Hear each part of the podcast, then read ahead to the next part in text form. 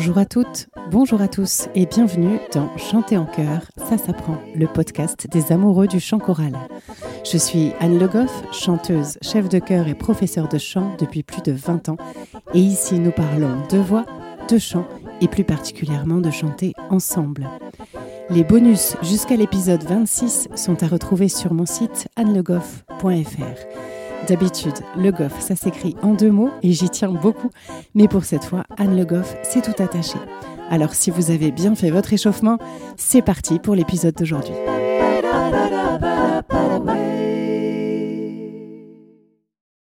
Pas de qui suis-je aujourd'hui, mais un chiffre tout rond, puisque je suis très heureuse de vous proposer le 40e épisode de ce podcast.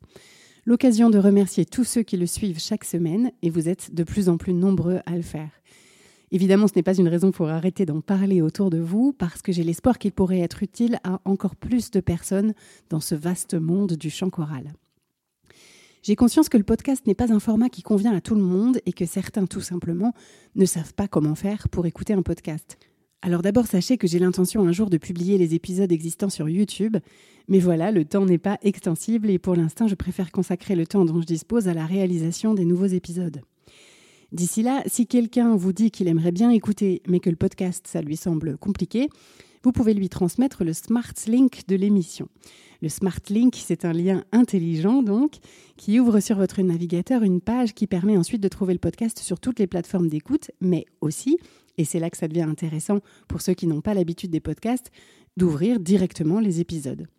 On peut donc les écouter directement sur le site qui les héberge, sans plateforme, sans abonnement. Il n'y a qu'à choisir son épisode et cliquer sur lecture.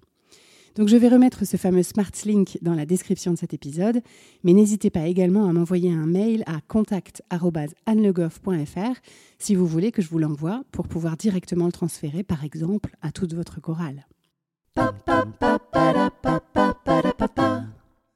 Aujourd'hui, on va parler un peu d'histoire et de sociologie du chant choral. Alors moi, je ne suis ni historienne ni ethnomusicologue, et donc plutôt que de me lancer dans des recherches hasardeuses sur ce sujet sur lequel on trouve assez peu de littérature, je préfère vous lire un article que vous pouvez retrouver sur le site de la revue L'éducation musicale. Cet article a été écrit en 2016 par Henri Pompidor, qui est un chef de chœur et chef d'orchestre qui a exercé dans plusieurs pays du monde et aujourd'hui à Paris, d'après les informations que j'ai pu trouver. L'article s'intitule Pour une sociologie du chant choral.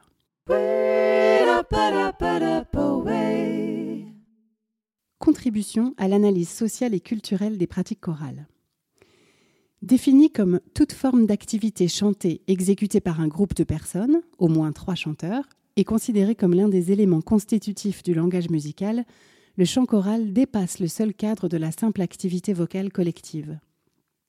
Présent dans toutes les sociétés traditionnelles et industrielles, il possède une dimension sociale indéniable par les liens qu'il instaure entre les individus. Il participe au changement social, non seulement dans les formes de pouvoir institutionnalisées, mais aussi au sein des sociétés et de leur organisation. Ces 30 dernières années, la plupart des recherches publiées sur le chant choral, en particulier en France, au Royaume-Uni, en Allemagne et aux États-Unis, abordent essentiellement des questions techniques et vocales, la gestion chorale et la direction musicale des ensembles vocaux il n'existe que très peu d'analyses sur les dimensions sociologiques du chant choral, et notamment sur le lien existant entre le chant collectif et les formes de solidarité. Or, en tant que groupe social, le groupe choral se définit par des relations régulières et intenses qui se nouent entre les individus. Le chant choral constitue un vecteur majeur de socialisation, c'est-à-dire de transmission des valeurs. Par son action, il remodèle les contours des solidarités entre des individus souvent issus de catégories sociales différentes. Le présent article propose d'identifier un nouveau champ de recherche dont l'objet est d'étudier les modes et les significations des pratiques chorales dans les sociétés. Une première approche associe les pratiques chorales au processus de socialisation. Le chant choral représente un des moyens de transmettre les normes et les valeurs constitutives de la société et des groupes sociaux qui la composent.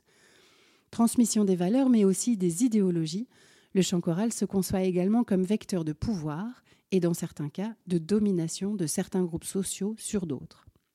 Il a été, et est encore, utilisé pour unifier les individus autour d'une même langue, d'une même culture ou d'une même nation. La pratique vocale collective accompagne dans certaines circonstances les transformations de l'organisation sociale au sein des sociétés.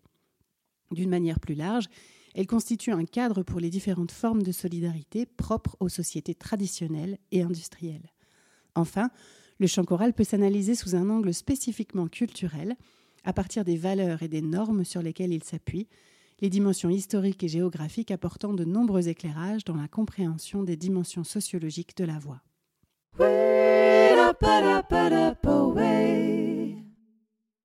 Le chant choral comme vecteur de socialisation. Dès l'instauration des premières organisations sociales fondées sur la famille, moins 35 000 ans, la voix collective traduit par une réalité sonore spécifique à la fois l'existence de la société et des groupes sociaux, mais aussi l'appartenance des individus à chacune de ces entités. Dans la plupart des tribus d'Océanie, d'Amazonie ou d'Afrique saharienne et subsaharienne, le chant collectif, dans sa dimension épique, est aux origines du monde. Il existe avant l'apparition du clan et de la tribu elle-même. Il en raconte la longue histoire mythique. Il est aussi utilisé à des fins incantatoires. Ainsi, chez les pygmées Aka de République centrafricaine, des chants collectifs invitant à la danse sont exécutés pour lutter contre la sécheresse, d'autres pour conjurer le malheur. Le chant choral accompagne les nombreux rituels ponctuant la vie sociale. Les textes chantés énumèrent les principales règles de vie, le respect de l'environnement naturel et les conditions d'exercice des rôles sociaux. Dans de nombreux cas, le chant choral contribue également à l'expression des interdits. Complément de la parole, il s'invite ainsi dans tous les aspects de la vie quotidienne, pour accompagner le temps des semailles et des récoltes, pour préparer les périodes de chasse et de guerre. Chez les Maoris en Nouvelle-Zélande, par exemple, un chant a pour fonction d'éviter les conflits entre les clans constitutifs de la société. La fonction de transmission des valeurs attachées au chant choral est également présente historiquement dans les sociétés occidentales. Dès son accession au pontificat, le pape Grégoire, 590-604, souhaite unifier la liturgie et la chrétienté autour des valeurs de l'Église. Pour lutter contre les particularismes régionaux, il ordonne la réforme d'une grande partie des pièces vocales qu'il veut voir en usage dans toute la chrétienté. Installée dans deux maisons situées à proximité de la basilique Saint-Pierre et près du Latran, la Scola Cantorum accueille des générations de chanteurs qu'elle forme au chant liturgique et ce faisant aux normes et aux valeurs définies par l'Église. Les élèves, entre 10 et 12 garçons recrutés dans les écoles de la ville et les orphelinats, assurent quotidiennement le service musical de la chapelle pontificale. Le répertoire musical se concentre sur le plein chant réformé, des mélopées chantées à l'unisson qui habillent les principaux textes liturgiques. La Scola Cantorum de Rome sert d'exemple dans les pays de l'Europe du Nord où s'installe progressivement le culte chrétien. Elle donne naissance à de nombreuses scolées au Royaume-Uni et sur tout le continent. Dans de nombreux pays européens, le chant choral représente un axe important de formation et d'intégration de la jeunesse, socialisation primaire. De nombreuses associations de chant choral se sont développées depuis la fin de la Deuxième Guerre mondiale, comme par exemple la Fédération internationale de chant choral, la Fédération internationale des petits chanteurs, ou encore en France le mouvement À joie.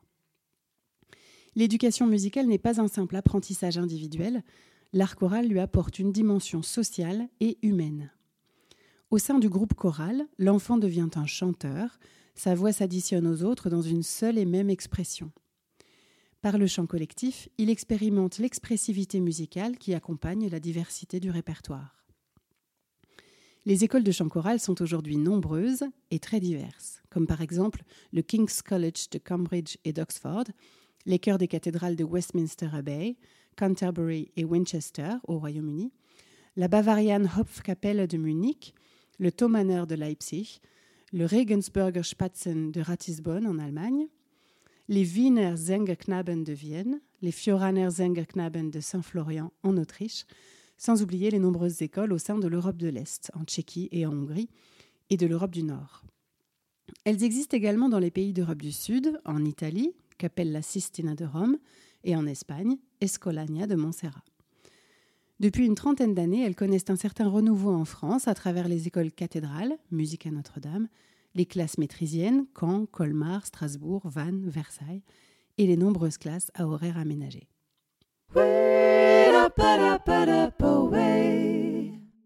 Chant choral, les voix du pouvoir.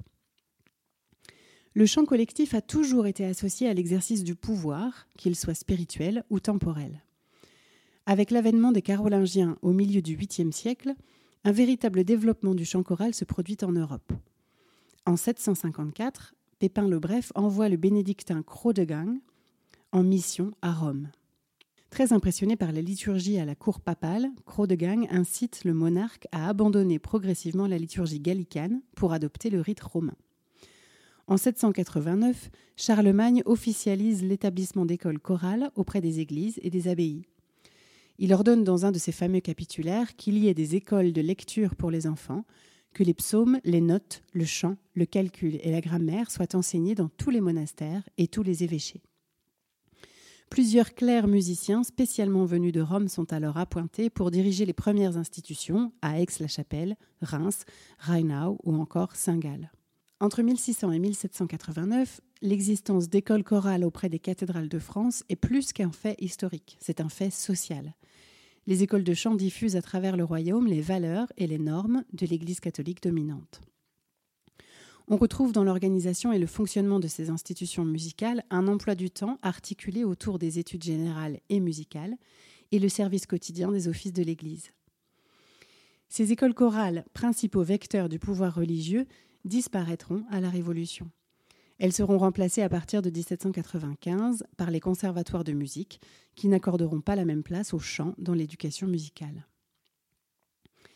Dès la mise en place des premières missions, l'Église catholique recourt également au chant choral et à la musique pour asseoir son autorité morale et politique et servir ses visées évangélisatrices dans les colonies. La découverte du Nouveau Monde ouvre un nouvel espace géographique pour le chant choral. Pendant la première période coloniale en Amérique latine, 1492-1750, l'évangélisation est la principale préoccupation des rois catholiques espagnols.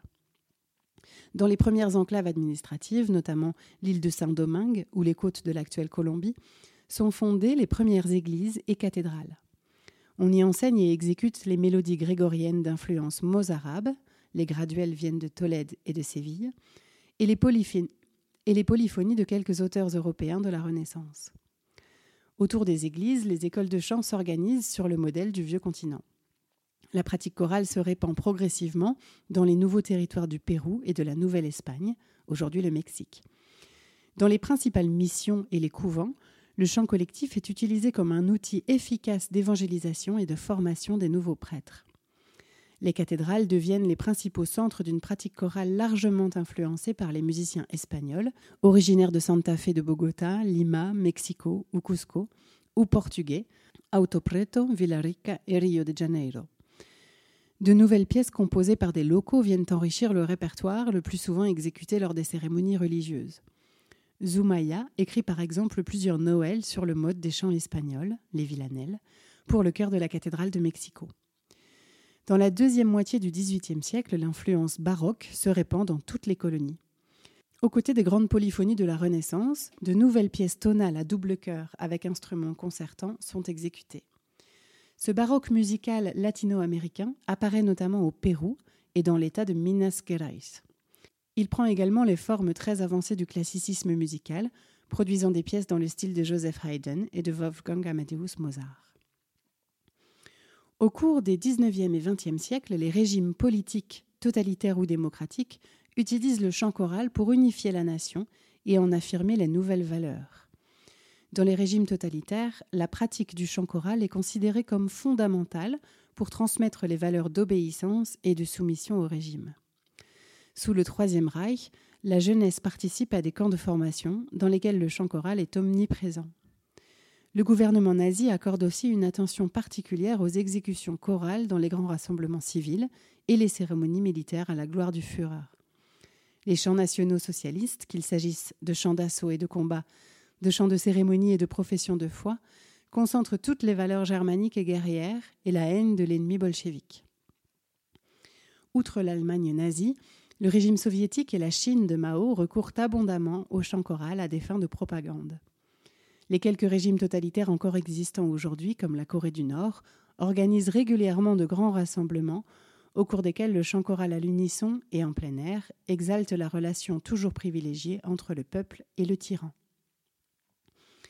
Pour tous les régimes politiques, qu'ils soient démocratiques ou autoritaires, les hymnes nationaux ont pour fonction d'affirmer des valeurs nationales et d'unifier le pays autour d'une même culture et d'une même langue. Composée par Roger de Lille en 1792, la Marseillaise est sans doute l'un des hymnes nationaux les plus connus.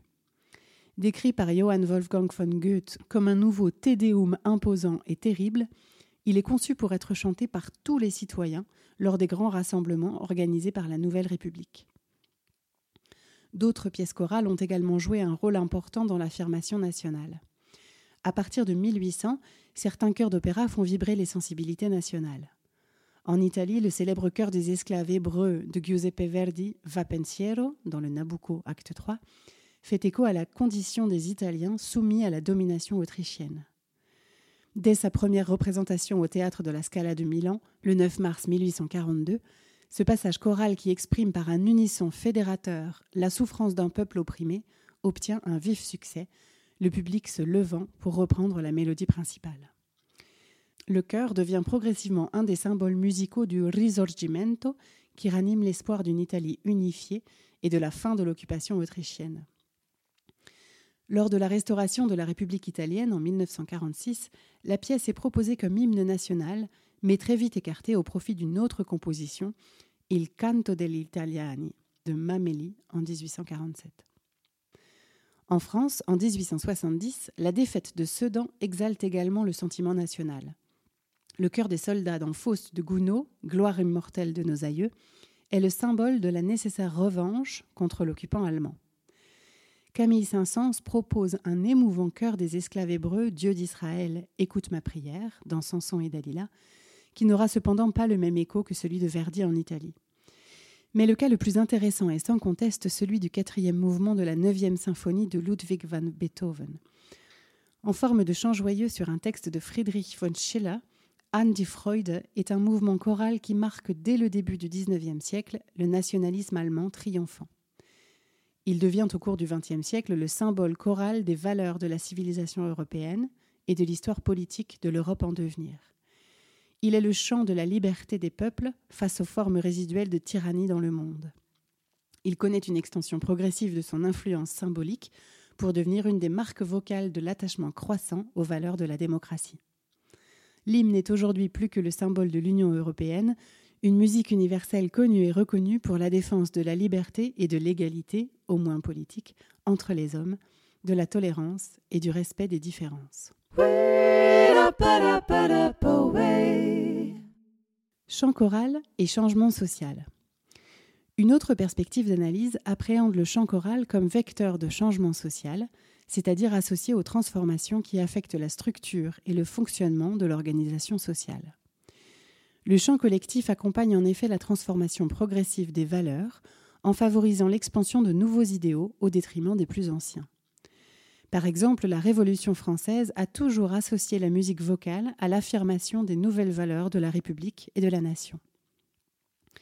Dès les prémices de la Révolution, les nouveaux dirigeants replacent le chant collectif au service de la nation pour cimenter le peuple autour des nouvelles idées de liberté, d'égalité et de fraternité le chant choral quitte la sphère religieuse pour s'orienter vers ses nouvelles valeurs laïques et l'évocation de l'être suprême. Lors des fêtes de la Révolution sur la place de la Concorde, qui commémore le 14 juillet de chaque année la prise de la Bastille, les nouveaux chants sont exécutés collectivement et à l'unisson. Les révolutionnaires encouragent l'exécution d'un répertoire profane qui promeut les nouvelles valeurs démocratiques issues de la nation souveraine. Il représente un des moyens de soutenir l'armée en prise avec les pays voisins. Les tédéums de l'ancien pouvoir sont progressivement remplacés par des chants patriotiques, des hymnes, odes, cantates et scènes, comme par exemple l'hymne de la liberté de François-Joseph Gossec ou le chant du départ d'Étienne Nicolas Méhul. Dédiés à l'être suprême ou à la déesse de la raison, ces nouvelles mélodies syllabiques de forme simple, généralement un refrain alterné de couplets, sont toujours écrites pour un unisson en français. Elles sont conçues, selon les propres termes de Louis-Marie de la Révélière Le Pau, à la Convention comme des chœurs universels qui sont chantés en plein air par tous les citoyens. Pour conduire le changement de valeur au sein des sociétés et des groupes, le chant choral s'inscrit dans le cadre de mouvements sociaux, c'est-à-dire de groupes qui cherchent progressivement à modifier l'organisation de la société, à commencer par tous les mouvements nationaux. Au début du XIXe siècle, en Allemagne, des sociétés chorales, les Liedertafeln, apparaissent dans tout le pays. Principalement organisées sous la forme de chœurs masculins, ces nouvelles sociétés ont pour objet d'exalter par le chant et la polyphonie les forces de la nation. Le premier Liedertafel est fondé à Berlin en 1808 par Karl Friedrich Zelter. Suivent les chorales de Francfort et Dresde, Leipzig, Tübingen, Magdeburg, Stuttgart. Ces sociétés s'appuient sur un répertoire en langue allemande, inspiré de poèmes décrivant les vertus germaniques, sollicités pour manifester la résistance contre l'occupant napoléonien. C'est le thème principal de Das befreite Deutschland, un poème de Friedrich Leopold Graf zu Stolberg, qui inspirera en 1815 la cantate Kampf und Sieg de Weber. En 1839, les Liedertafeln se rassemblent au sein d'une fédération, la Vereinigte Liedertafel, véritable mouvement national ouvrant l'ère du Chorgesang, à savoir une musique chorale élaborée, s'éloignant progressivement de la composition chorale française post-révolutionnaire, caractérisée par sa simplicité. Ces institutions marquent surtout la naissance d'un nouveau type de musique chorale, d'ores et déjà qualifié de romantique, Liebeslied pour quatre voix, égales ou mixtes, qui associe le chant à l'expression des sentiments. Schubert en écrit quelques-uns. Schumann développera la forme entre 1841 et 1846. À partir de 1850, Brahms lui conférera un format plus diversifié. Au cours du XIXe siècle, ce mouvement choral d'inspiration nationale ne se limite pas aux pays germaniques. Il concerne également la France, où se développe un mouvement similaire, celui des Orphéons. La revendication des droits civiques et la lutte contre les discriminations constituent un autre aspect du champ collectif comme expression privilégiée des mouvements sociaux. Au cours des XVIIe et XVIIIe siècles, les communautés afro-américaines réduites en esclavage au sein du Nouveau Monde en pleine mutation expriment par des chants homophoniques et polyphoniques leur souffrance et leur espoir de liberté. Les premières mélodies rythmées sont chantées à l'unisson dans les plantations de canne à sucre, de coton ou de tabac, principalement en Virginie et en Louisiane, puis progressivement importées dans les églises, au sein même des assemblées chrétiennes. Elles subissent de profondes transformations pour s'adapter aux exigences du culte des nouvelles églises protestantes. L'acculturation entre les rythmes africains et le choral luthérien aboutit à la création d'un vaste répertoire de chants à plusieurs voix, alternés de solos.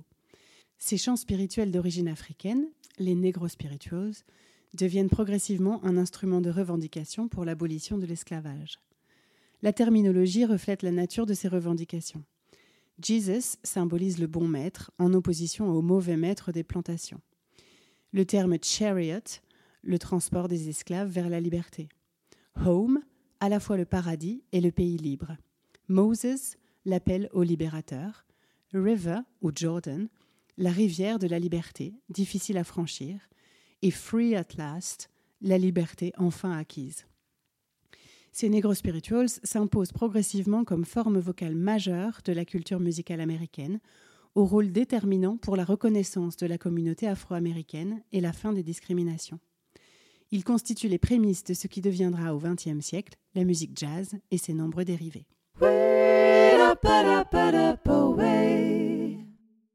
Chant choral et forme de solidarité. De par sa fonction socialisatrice, le chant choral constitue un des moyens de prédilection pour intégrer l'individu au sein de la société globale et des groupes sociaux.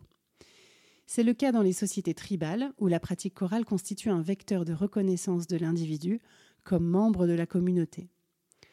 Par l'exécution de chants rituels, le groupe social reconnaît chacun de ses membres, il prépare l'individu au passage de l'enfance à l'âge adulte. Par exemple, lors des célébrations de mariage chez les Peuls au Niger, ce sont des chants collectifs qui ouvrent la possibilité pour les jeunes filles de choisir leur futur époux. Chez les Bororo en Amazonie, des chants spécifiques rappellent aux jeunes garçons leurs responsabilités vis-à-vis des anciens lors de leur entrée dans l'âge adulte.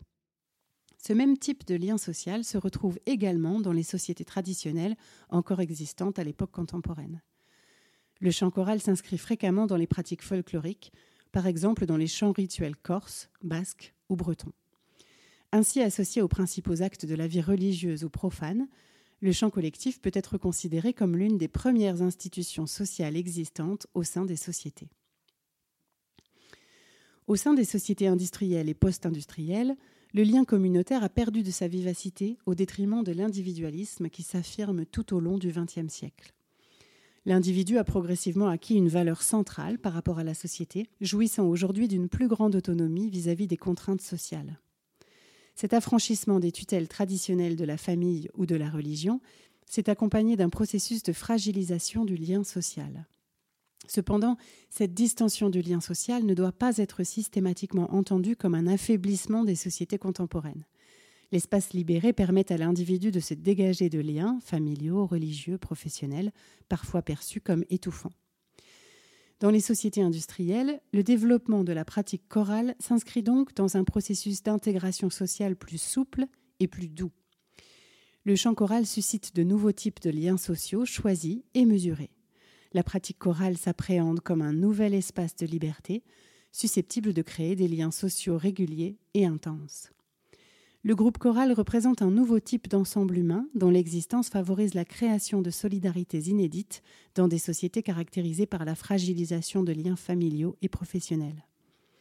Apparaît ainsi une nouvelle forme de lien social qui ne s'impose pas à l'individu, mais qui est décidée librement par chacun. Au sein du groupe choral, les relations entre les individus passent non seulement par la participation régulière aux répétitions et aux autres activités, mais également par l'adhésion à un projet musical et humain commun. Dans le groupe choral, le chant n'est pas seulement une expérience musicale, mais le résultat d'un jeu social et psychosocial dans lequel chaque individu trouve sa place. Chaque choriste adhère à l'idéal de réalisation d'un projet musical de qualité et ou de renforcement des liens avec les autres. Le choriste vit cette unité musicale et sociale par l'alliance de chaque voix pour l'harmonie de l'ensemble. Dans des sociétés touchées par la fragilisation des liens économiques, le chant choral participe également à l'insertion des individus, socialisation secondaire. Dans le monde du travail, dès la fin du XIXe et tout au long du XXe siècle, les secteurs industriels en déclin, les mines et la sidérurgie, ont été à l'origine des expériences chorales les plus actives. Dans le pays de Galles et dans le nord-ouest de l'Angleterre, la tradition chorale au sein de la classe ouvrière représente un bon exemple de cohésion sociale fondée sur le chant. Dans les industries manufacturières de Liverpool, de Manchester et plus tard au sein des chantiers navals de Merseyside, les ouvriers sont nombreux à prendre part aux activités chorales, notamment sous la forme de rencontres nationales et internationales. Le nord de la France possède également de nombreuses chorales autour des bassins miniers en déclin. Dans une dimension plus idéologique, le chant choral constitue même un moyen pour la classe ouvrière de décrire ses conditions de travail et d'unir les ouvriers contre toutes les formes d'oppression qu'ils vivent. Les activités ne se réduisent plus uniquement à des concerts, mais incluent des rallyes, des festivals de rue et des manifestations chantées pour exprimer les principales revendications. Le chant choral favorise également l'insertion de publics fragilisés, comme les personnes âgées ou les personnes en situation de handicap, et nourrit des nouveaux liens générationnels et intergénérationnels.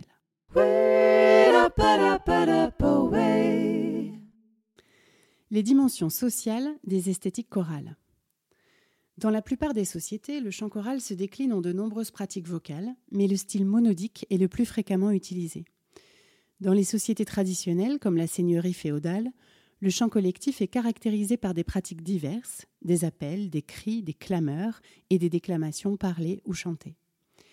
La voix collective est par exemple utilisée dans les acclamations carolingiennes. Ces formes d'expression vocale constituées d'une simple ligne mélodique et rythmique, souvent reprise, permettent d'affirmer lors des cérémonies de sacre l'allégeance au pouvoir royal. En Occident, le plein chant, ou chant grégorien, réservé aux communautés de moines dans les abbayes et les monastères, participe également de ce cadre monodique.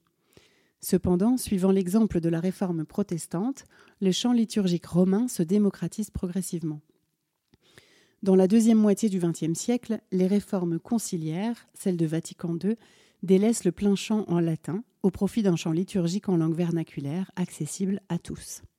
Comme pour les sociétés traditionnelles, la forme monodique se retrouve dans la plupart des pratiques vocales des sociétés industrielles. Chansons à boire, chansons populaires, chants marins, chants religieux ou chants militaires. Mais une nouvelle forme musicale apparaît avec l'évolution des solidarités.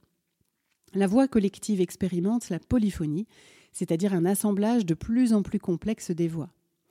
Si dans les sociétés traditionnelles la polyphonie existe, le développement du contrepoint modifie les caractéristiques sociales du chant choral. Les pièces chorales connaissent un double processus de rationalisation et de complexification des règles de composition. Ces changements seront à l'origine de l'apparition progressive de chanteurs professionnels et de nouvelles fonctions économiques et sociales attribuées aux chefs de chœur. Une autre dimension sociale des pratiques chorales s'intéresse au lien entre les caractéristiques naturelles, l'oreille, les résonances, la physiologie, et culturelles, les valeurs, les normes, les rôles de la voix. La voix collective possède indéniablement une caractéristique sociale. Le choix des résonances définit un patrimoine vocal et choral spécifique qui est transmis de génération en génération au sein des formations chorales. La pratique chorale fait également office de vecteur de transmission des valeurs esthétiques. Dans de nombreux pays d'Asie, les chœurs privilégient une voix fondée sur certains types de résonances, principalement nasales. En revanche, la tradition sonore occidentale n'accorde que peu d'importance à la résonance nasale. Considérée comme déplaisante, elle privilégie une voix issue d'un harmonieux mélange entre les deux autres formes de résonance, buccale et gutturale. L'ouverture de l'espace intérieur de la bouche au niveau du pharynx est considérée comme un des fondements de l'émission vocale. De plus, en dépit des caractéristiques communes, les chanteurs ont une voix sensiblement différente selon les pays, voire au sein d'un même pays selon les régions. Par exemple, les écoles chorales anglaises ont une sonorité vocale spécifique qui les distingue des autres écoles européennes, une manière de placer la voix par un mélange approprié des résonances. Le langage, à savoir la manière de prononcer les consonnes et les voyelles, agit comme un modérateur qui redessine les formes du spectre sonore du cœur. Une étude phonologique comparée de l'enregistrement d'une même pièce musicale fait ressortir des différences vocales très sensibles, sans doute issues de la prononciation associée à la langue parlée d'origine. Une classification des techniques vocales fondée sur des critères d'émission rend compte de ce caractère culturel des voix individuelles et collectives. La détermination physiologique ne pèse pas d'un grand poids en matière vocale, c'est davantage du côté de la culture que de la mécanique qu'il faut chercher les justifications de la pratique. L'analyse des pratiques chorales doit donc être réenvisagée en fonction d'un cadre culturel. Les caractéristiques chorales du cœur sont à rechercher dans ses caractéristiques historiques, géographiques, sociales et culturelles.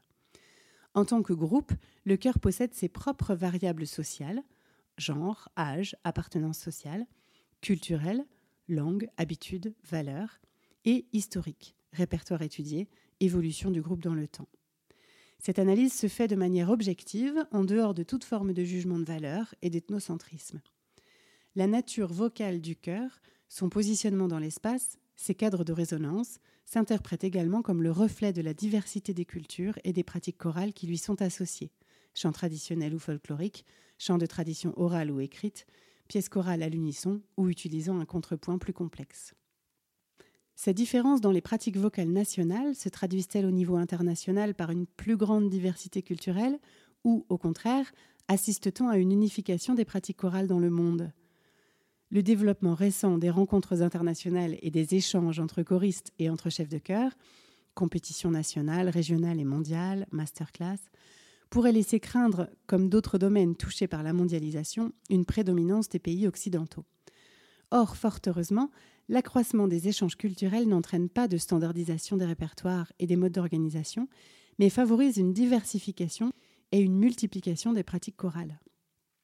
Chaque groupe vocal s'inspire des échanges avec d'autres formations vocales et d'autres chefs de chœur pour progresser et se renouveler, tout en conservant ses caractéristiques et son répertoire propre. Le chant choral mondial s'enrichit de nouvelles formations chorales originales, à 3, 6, 9 ou 12, à 1 ou 2 chœurs, à voix mixte ou égale, et de nouveaux répertoires sans cesse plus riches et métissés. Fusion entre le classique et le folk, jazz vocal, musiques atonales, arrangements pour chœur de musique orchestrale.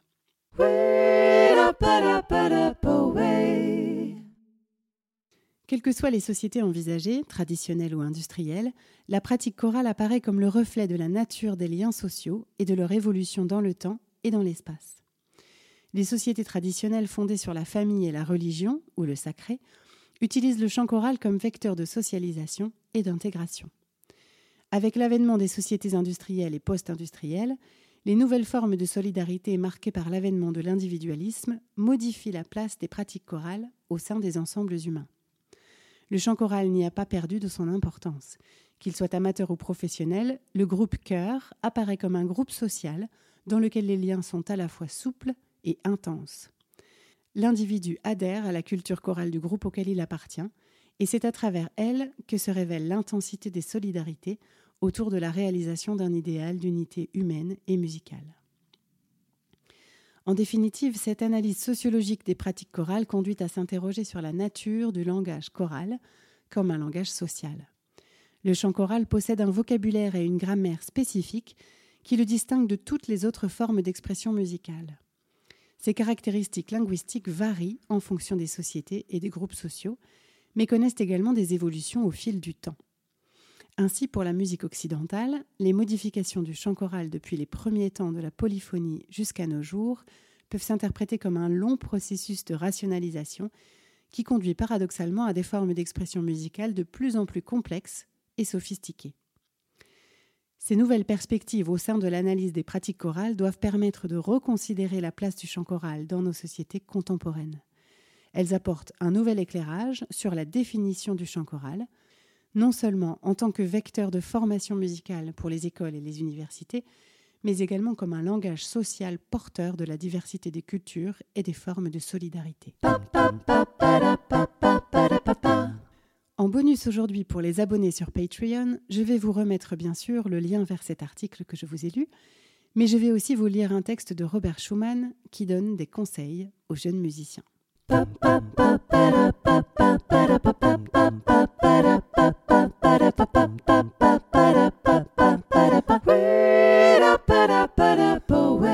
J'espère que cet épisode vous a plu.